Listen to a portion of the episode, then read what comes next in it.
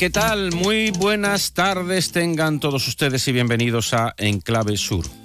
Eh, hoy es uno de esos días en los que eh, la indignación y la vergüenza probablemente superen con creces a la pena.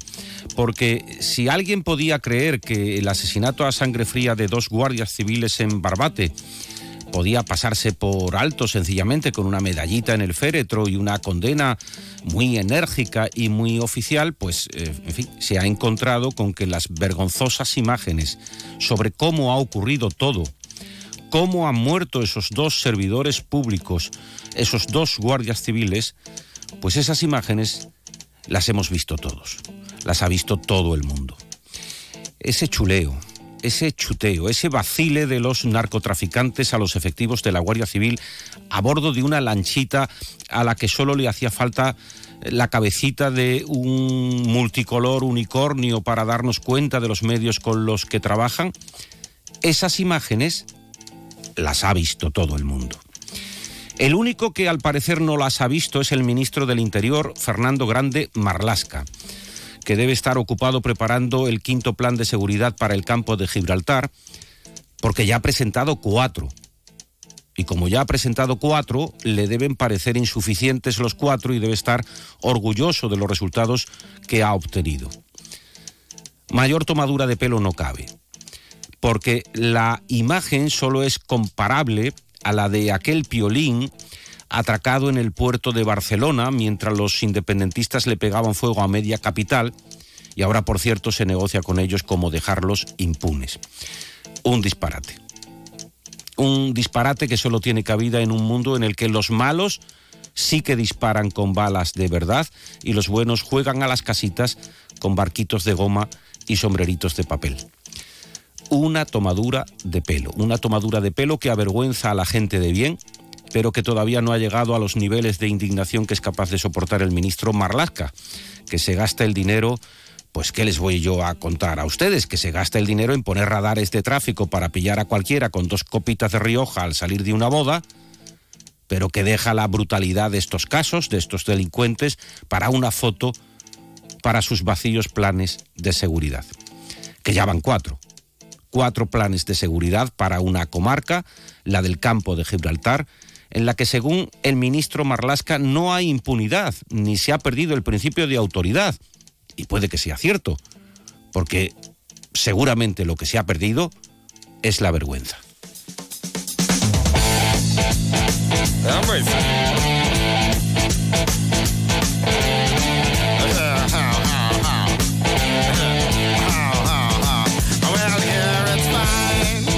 Kiko, Kiko el Cabra es uno de los ocho detenidos y ya se imaginarán ustedes el elemento que puede llevar semejante nombre.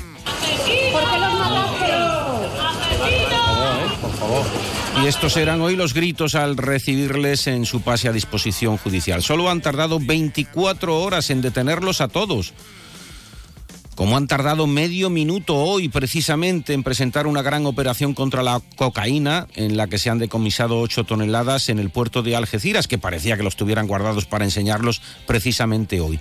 Todo, todo, absolutamente todo, un solo, un simple escaparate. Y que sepa el narcotráfico, las organizaciones criminales, que desde luego han dado con hueso duro y no van a salirse como no se están saliendo con la suya. Pero es precisamente este hombre, es precisamente el, sobre el ministro Marlasca sobre el que se sitúan todas las críticas y al que se pide su dimisión, al que le piden su dimisión todas las asociaciones de guardias civiles. Le decimos al ministro del Interior que no acuda a Barbate si no es con su dimisión firmada en la mano. Y al presidente Sánchez que destine la administración, que dinero lo hay, de una vez por todas, los medios y las reformas necesarias para una lucha eficaz contra esta lacra de delincuencia salvaje que es el narcotráfico. Hoy este hombre, Agustín Leal, el portavoz de Jucil, la Asociación Profesional Justicia para la Guardia Civil, ha sido entrevistado en Onda Cero y en esa entrevista ha hecho una grave insinuación de por qué se desmanteló en su día en el campo de Gibraltar la Ocon Sur, que era el cuerpo de élite que tenía la Guardia Civil con 150 miembros especializados en el campo de Gibraltar. ¿De dónde viene el hachís? De Marruecos. Las plantaciones más grandes de hachís están en las montañas del norte de Marruecos. En Marruecos no ocurre nada que no sepan sus dirigentes. Ese hachís viene para aquí, ese hachís, el Ocon lo estaba parando, estaba consiguiendo ganar la partida, estaba restringiendo la entrada de droga para nuestros jóvenes con mucha efectividad. Ahora hay que ver quién se beneficia del hachís y a quién le perjudicaba que el Ocon frustrase su negocio de drogas. Estas últimas horas han sido, como pueden comprender, eh, horas de repulsa desde todos los frentes y todos los sectores, empezando por los ciudadanos y continuando con los sectores políticos. Alberto Núñez Feijó, por ejemplo, ha hecho un alto en la campaña gallega para estar presente en Barbate. Estamos hablando de un presidente del gobierno que en la noche de luto se va a un festival de cine. Todavía no ha venido el gobierno aquí y por consiguiente le pedimos que se vaya. Y si no quiere irse, el presidente del gobierno tiene que cesarle. Mañana es martes, hay Consejo de Ministros. El señor Mardasca no puede sentarse en el Consejo de Ministros. Y se lo pido porque creo que la Guardia Civil y la policía de esta zona, de toda la provincia de Cádiz, tienen razón y también desde aquí, desde Andalucía, el presidente Moreno eh, se ha solidarizado con las víctimas y con sus familias al tiempo que ha pedido llegar hasta el final en la investigación de este caso. Es urgente y también es imprescindible que el gobierno depure responsabilidades y que depure responsabilidades al máximo nivel. El alcalde de Barbate había avisado de la presencia de narcolanchas en el puerto. Los alcaldes de la zona habían denunciado que la Guardia Civil carece de los medios necesarios. En un país como España, un país occidental, ¿cómo es posible que nuestros cuerpos de protección, nuestros cuerpos y fuerzas de seguridad del Estado, que la Guardia Civil tenga que salir con una zodia de escasamente 5 o 6 metros, precisamente para neutralizar una narcolancha que tiene 12 metros y 4 motores? Son las 14 y 37 minutos de la tarde de este lunes y hasta las 3 Vamos a analizar lo, ocurrido en Barbate y lo hacemos con Juan Carlos Blanco, que es asesor y experto en comunicación, y con Juan Esteban Poveda, delegado del Economista en Andalucía.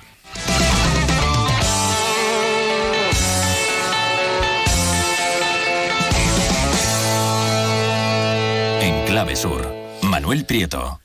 Juan Carlos Blanco, muy buenas tardes. ¿Qué tal? Buenas tardes. Juan Esteban Poveda, buenas tardes. Muy buenas tardes. Oye, cuántas cosas han ocurrido, cuántas dudas encima de la mesa, cuántos reproches, cuántas preguntas, cuántos datos eh, por saber. Yo no sé si nosotros podemos hacer un ejercicio de qué es lo que ha pasado, pero yo creo que las imágenes son suficientes para ver que algo raro está pasando. Es decir, eh, las preguntas sobre qué hacían guardias civiles en una noche de lluvia con una barquita de juguete no sé si podemos, de, juguete.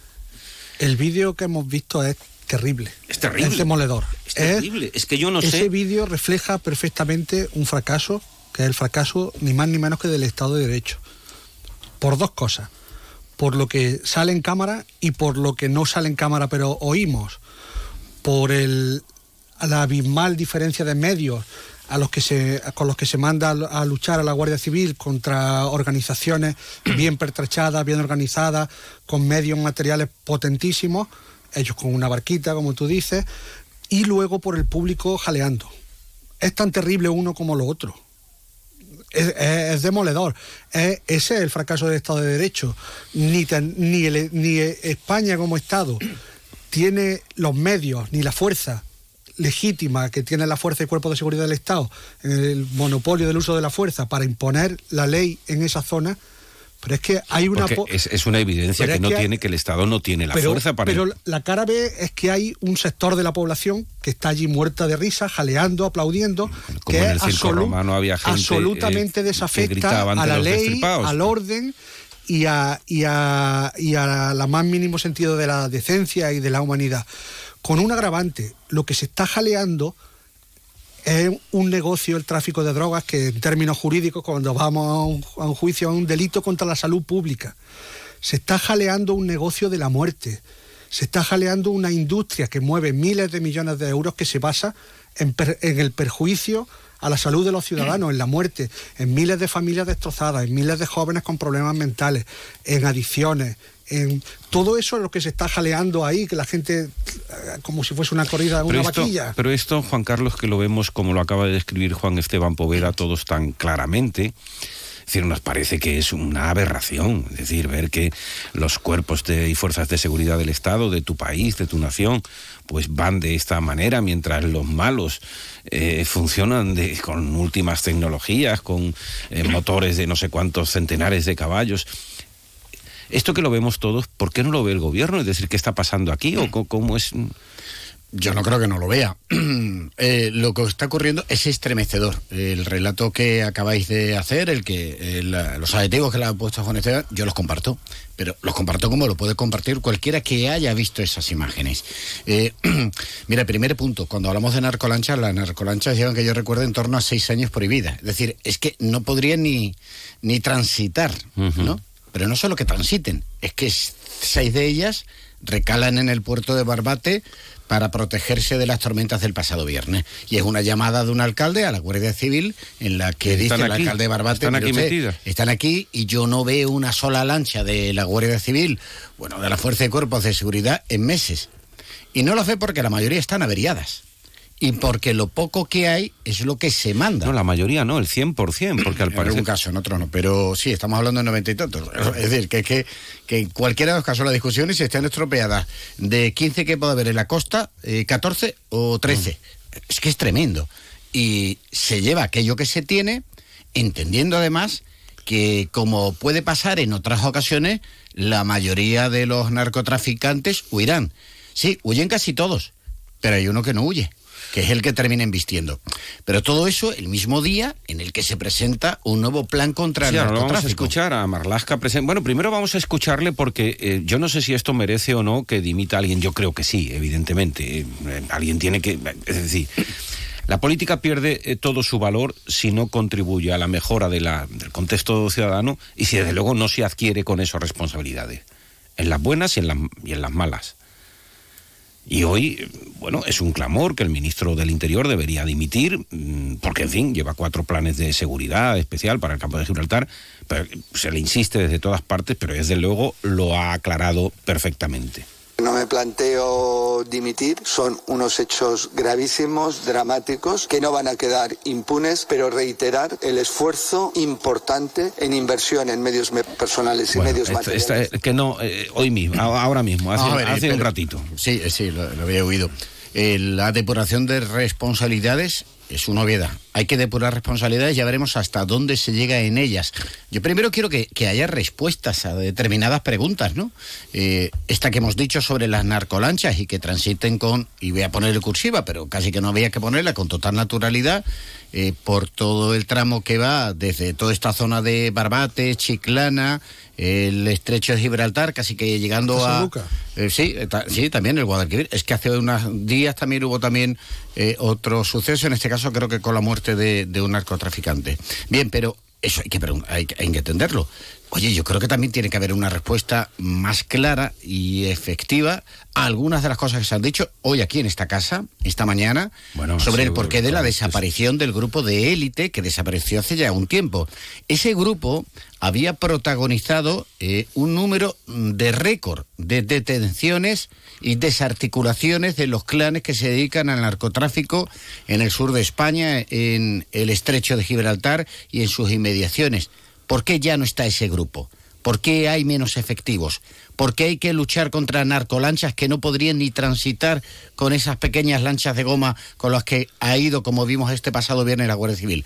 Necesitamos, uno, explicaciones, dos, responsabilidades y tres, unas ciertas garantías, como se ha dicho aquí, de que el Estado de Derecho va a seguir funcionando. Hay una cuestión que no es menor, voy a poner el foco en dos cuestiones, en dos detalles. Eh, aparte del tema de medios, falta de medios y demás, hay una cuestión de inteligencia en el operativo, porque mm, no se podía olvidar, ha hecho Juan Carlos referencia a ella, a un suceso que ocurrió hace apenas una semana en, Sanlúcar, cuando muere un, ellos lo llaman petaquero, un señor que, abastece de gasolina, eh, que está en el negocio. Está en el negocio. Resulta que, eh, claro, este señor tiene amigos que también se dedican al negocio y uno de esos amigos era este señor el cabra, que tú has mencionado, que iba en una... Entonces, hay ese, ese factor de inteligencia de, a la hora de mandar allí una embarcación en un momento en que los ánimos en en la otra parte estaban especialmente calientes porque habían visto que esto que habían tenido una baja en su fila. Entonces, entonces era, era una cuestión de especial riesgo. Luego, y, hay un detalle, perdona, Esteban, sobre eso, antes de seguir con el siguiente punto, que creo que es muy importante, ¿eh? y eso es a nivel global. Los desafíos de los cárteles a la fuerza de seguridad cada vez son mayores, no solamente en España, eh, lo estamos viendo casi que cualquier punto de ambos hemisferios. Esto es una realidad. Los cárteles cada día son más agresivos eh, y desafían más a la fuerza de cuerpo de seguridad. Y luego, en la desproporción de medios hay un factor que, que uno evidente y otro que no se ve tanto, pero que está igual de importante. Eh, con el Oconsur y con otros dispositivos y con constantes operaciones, doy cifras de Marlaska, 19.000 detenidos en los últimos años y más de 20.000 operaciones. Eh, con eso se consigue eh, identificar y atribuir una serie de delitos a unas personas, pero eso luego lo tienen que corroborar los tribunales de justicia. Este cabra eh, parece ser que, no tengo confirmación oficial, pero hay información al respecto, que estaba pendiente de, juicio. De otro juicio tiene, por, narcotráfico, sí, sí, nos lo han confirmado en el TSJ. ¿Qué pasa? Que la, la, la maquinaria judicial no sirve de nada que tú detengas a 19.000 personas si no tienes los mecanismos y la posibilidad de procesarlo en tiempo y forma. El mensaje que están lanzando es el siguiente. Este señor cabra lo pillan con 40 kilos de hachís y a los dos días, o los tres días, o los cuatro días, está en la calle en un coche de alta gama, eh, consumiendo en locales de postín, eh, con un tren de vida importante, y pasan los meses, pasa un año y ahí nadie le ha pedido cuenta. El tío sigue en libertad a espera de juicio. Entonces, el ¿qué, mensaje le estás trasladando al resto de personas que están en el sector? Pues el, mensaje para la opinión pública que el jueves, el día anterior a que esto ocurra, a que esta tragedia suceda, eh, eh, el ministro estaba en el campo de Gibraltar presentando el, el cuarto plan especial de seguridad que bueno que decía que en el que se refería a estos datos, 22.000, ha habido 22.000 operaciones y detenciones en estos últimos cinco años desde el 2018. Eh, 22.000 son 13, 13 operaciones diarias cada día. Bueno, Hoy, mañana, pasado, el martes, el miércoles. Hay que ponerle contexto. Eso ocurre desde que hay un recrudecimiento y agravamiento de la situación en el estrecho en torno a 2017, 2018. No, eso no ocurre. A ver, Juan Carlos, es que hoy el delegado del gobierno, que se me han puesto los pelos como, eh, como escarpias. Yo lo recuerdo, yo ha, venido, alguna ha, ha, dicho, ha dicho el delegado del gobierno hoy que es que hasta el 2018 sí que no había orden. Pero que fue a partir de. No, no, no. Eso ha dicho. Bueno, ahí vamos a ver que hay que recordar como eh, por, tierra, que estuve hasta en las reuniones. Vamos, por, tierra, eh, no, embarcaciones, sino todo terreno de, que llevaban cargamento, que abrían camino a cargamento, han embestido a patrullas de la Guardia Civil. Hay que recordarse de que se asaltó a un, se, asaltó un hospital para rescatar a personas detenidas. Hay que acordarse de que hay mm, un chorreo eh, de heridos, de mm. Propiciados. Te voy a decir.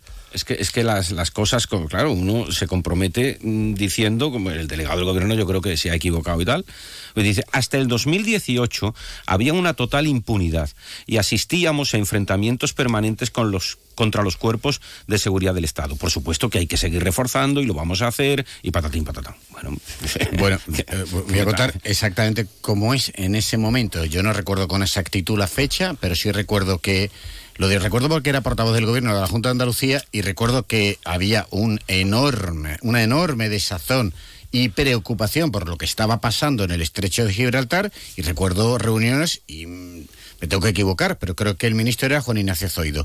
Y ahí también una operación del propio Estado para poner mayor orden y garantizar mayor seguridad. Lo que digo es que casi seis años después la situación vuelve a agravarse, a recrudecerse, porque no lo olvidemos, estamos hablando de uno de los grandes negocios globales, el crimen organizado, y una de las puertas de entrada a Europa está aquí, en Andalucía. Pero, Juan Carlos, eh, que yo es que no digo que se haya recrudecido, yo lo que digo es que eso no mm, ha disminuido en la vida. En 2018, en junio de, 2010, era ministro de Asuntos Exteriores, Josep Borrell, y dijo aquello en la comisión en el Congreso de que, es decir, que lo sabían, ¿no? Dijo, eh, no puede ser que Gibraltar sea el tercer territorio del mundo en renta per cápita, rodeado de una planicie de subdesarrollo como el campo de Gibraltar, donde empieza a haber serios problemas de tráfico de drogas, de contrabando, de inestabilidad social. Es decir, lo sabía todo el mundo. claro que lo sabe todo el mundo.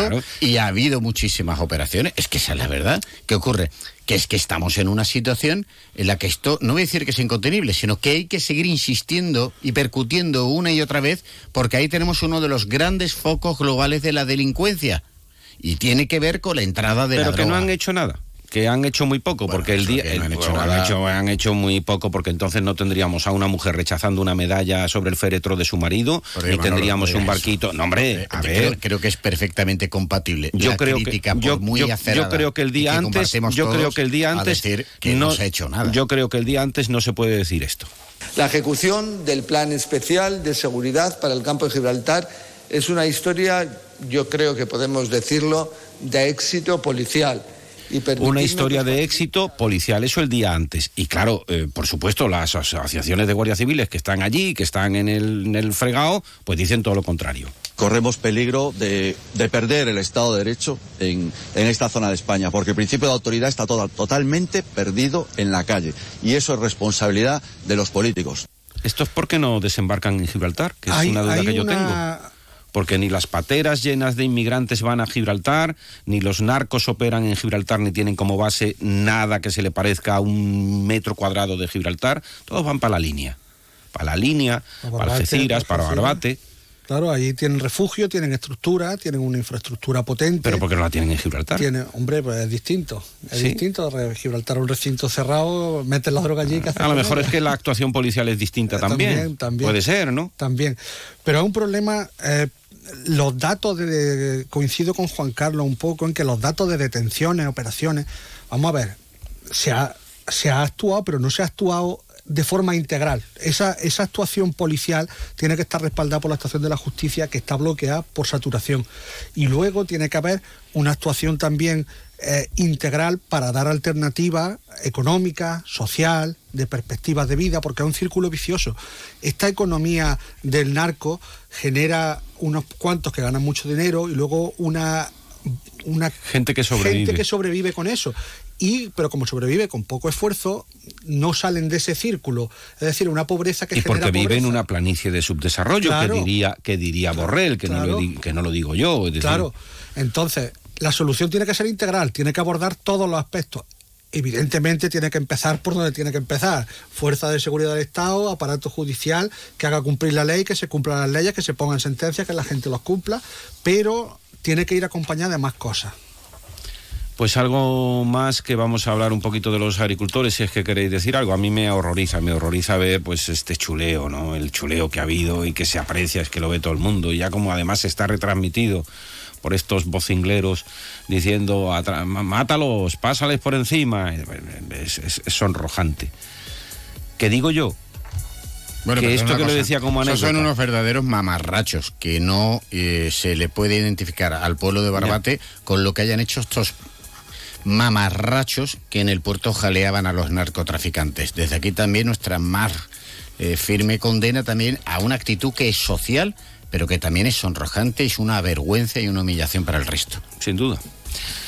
14 y 53, volvemos, vamos a hablar un poquito del campo eh, inmediatamente después de este minutito de consejos.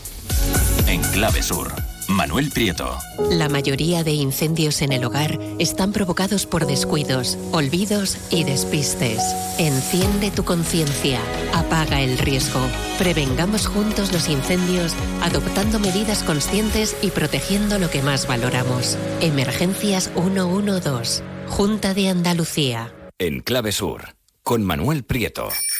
Para no perder el norte de la política.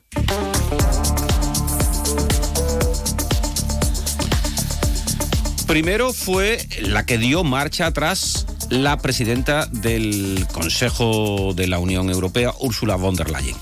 The Commission proposed SURE, which is La presidenta que vino a decir que la comisión había propuesto una ley de pesticidas con el propósito de reducir los riesgos de los fitosanitarios, pero que eso se había convertido en un símbolo de polarización y ha sido rechazada por el Parlamento Europeo y tampoco había avances en el Consejo de la Unión y por tanto había mm, sugerido, había propuesto, había ordenado al Consejo de Comisarios retirar la ley que tanto disgustaba al campo español la primera en la frente para la Unión Europea, nada más que los tractoristas en varios países han salido a la calle, pero es que luego han venido apoyos desde todos los flancos políticos, empezando por el presidente del gobierno, Pedro Sánchez. Bueno, estamos con el campo Estamos con los agricultores, con los ganaderos y también con el sector de la pesca en nuestro país, que es muy importante, sin duda alguna. Estamos con el campo, Pedro Sánchez, lo dijo también Alberto Núñez Feijóo, que lo ha dicho en varios mítines, también desde aquí, desde Andalucía, el presidente andaluz Juanma Moreno. Son reivindicaciones que son sensatas, que son justas, que son oportunas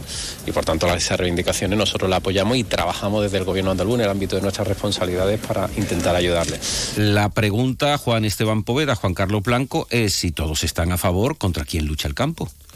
Vamos a ver, es que ahí, ahí hay una, en principio, eh, hay dos situaciones, la coyuntural y la estructural. La coyuntural es la sequía y la crisis de costes. Contra, ante esas situaciones están pidiendo soluciones.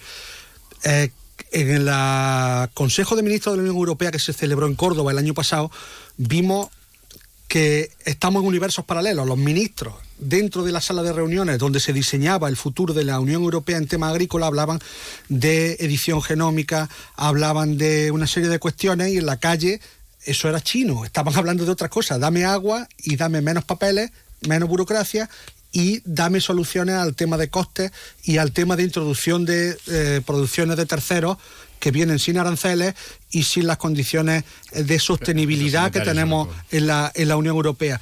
Y sobre la base de, este debate está en un concepto, sostenibilidad. La sostenibilidad no es sostenibilidad ambiental exclusivamente, porque entonces tendremos unos parajes maravillosos vacíos. Es sostenibilidad económica y sostenibilidad social. Si las tres patas, eso se hunde y la Unión Europea ha volcado demasiado hacia una pata, la ambiental, y ha olvidado la económica y la social. Yo creo, vamos, tengo el convencimiento. Yo tengo mis dudas, Juan. Tengo el convencimiento de que. Yo, creo que, sencillamente por donde se le aprieta es por donde echan lo que atrás no se puede en la Unión Europea. Porque, ha hecho porque sostenibilidad medioambiental, por lo que se refiere al agua, hay cero. Pero ¿por qué, Cero. ¿por qué ha hecho la Unión Europea atrás el tema de los fitosanitarios? Tú no puedes obligar a una industria de toda la Unión Europea, la industria agraria, me refiero a, pues los agricultores. Era una cagada, con perdón. No pues puede obligarlo a abandonar unos principios de fuera. No, no, a abandonar unos principios activos sin que la industria haya desarrollado soluciones viables, efectivas y rentable. Pero no es por eso, Juan, es porque tú no le puedes exigir, que es lo que todo el mundo ha visto el muñeco del truco, es decir, tú no le puedes pedir a los agricultores de Francia, de España, de Italia, de donde sean, que no utilicen determinados productos eso, se, fitosanitarios. Se aplican cláusulas de espejo y, se arreglan ahora en te, y ahora te vienen de Marruecos, de Argelia, de, de Egipto, de todo eso, con todos esos productos y más. Y entonces, bueno, esto, esto es un quedo, ¿no? esto es... Tenemos, en Andalucía yo creo que tenemos que estar orgullosos de las empresas agrícolas que tenemos. El último ejemplo te lo pongo en la Fruit Logística que se ha celebrado en Berlín estos días.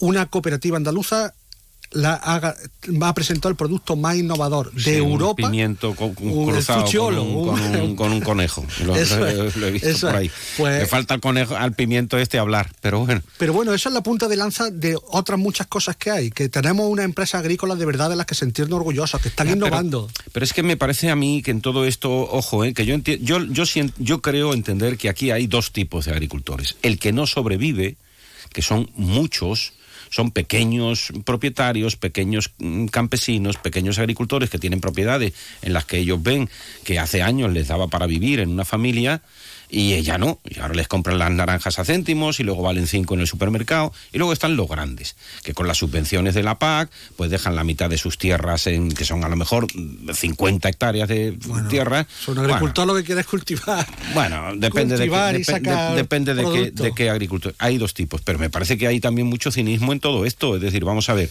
de modo que tú te quejas de que los productos vienen de Marruecos, pero es que la mayor parte de las empresas que están operando en Marruecos son españolas. Es que hasta la que pone los plásticos es española. Es andaluza por más señas. Y el que pone los riegos es andaluz. Porque aquí hay un modelo de conocimiento. Por lo que sea, pero es que me estoy haciendo una huelga. Me estoy haciendo una huelga contra mí mismo algunas veces. En fin, bueno, todas estas cosas Bueno, no nos ha dado tiempo. Bueno, otro día digo algo. otro día dice. porque quedan varios segundos. Pero- no, porque es un asunto para estar días. Es que está muy chulo este asunto. Oye, pues te comprometo el lunes que viene. Yo y, y te quito la espina que te he dejado ahí más o menos en medio clavada. En la realización técnica ha estado hecho un jabato Nacho García Rojas. Gracias Juan Carlos Blanco. Gracias Juan Esteban Gracias. Poveda. Les dejamos con Julia Autero hasta el lunes que viene. Adiós.